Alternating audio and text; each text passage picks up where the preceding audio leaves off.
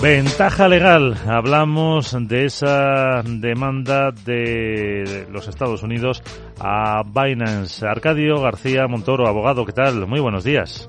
Muy buenos días, Miguel. Cuéntanos en qué consiste este caso.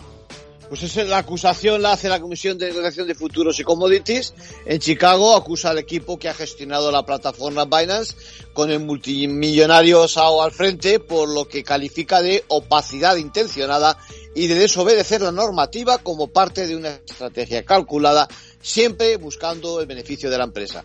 Los hechos se remontan a julio del 19 cuando presuntamente la plataforma también operaba en el mercado de swaps y operaciones derivadas no cumpliendo con su obligación de registrarse. Se acusa a la mayor empresa a nivel mundial de intercambio de activos digitales de instruir a sus empleados y clientes para esquivar los controles. ¿Qué consecuencias puede tener esta demanda, Arcadio? Pues mira, desde una buena multa a la prohibición de operar en Estados Unidos, indemnizaciones aparte. La demanda es un misil en plena línea de flotación de Binance con el fin de proteger a los inversores americanos según la propia autoridad.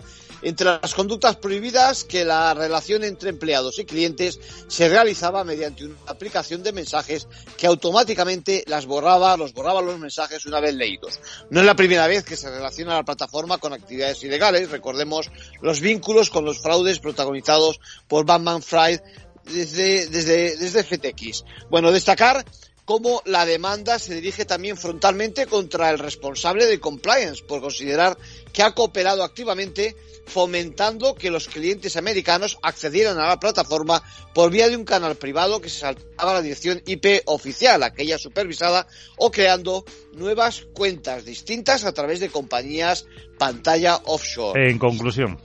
Pues la demanda tiene una lectura también a modo de mensaje dirigido al mundo cripto y por supuesto muy complicado el futuro en Estados Unidos de esta la mayor plataforma cripto a nivel mundial. Gracias, abogado.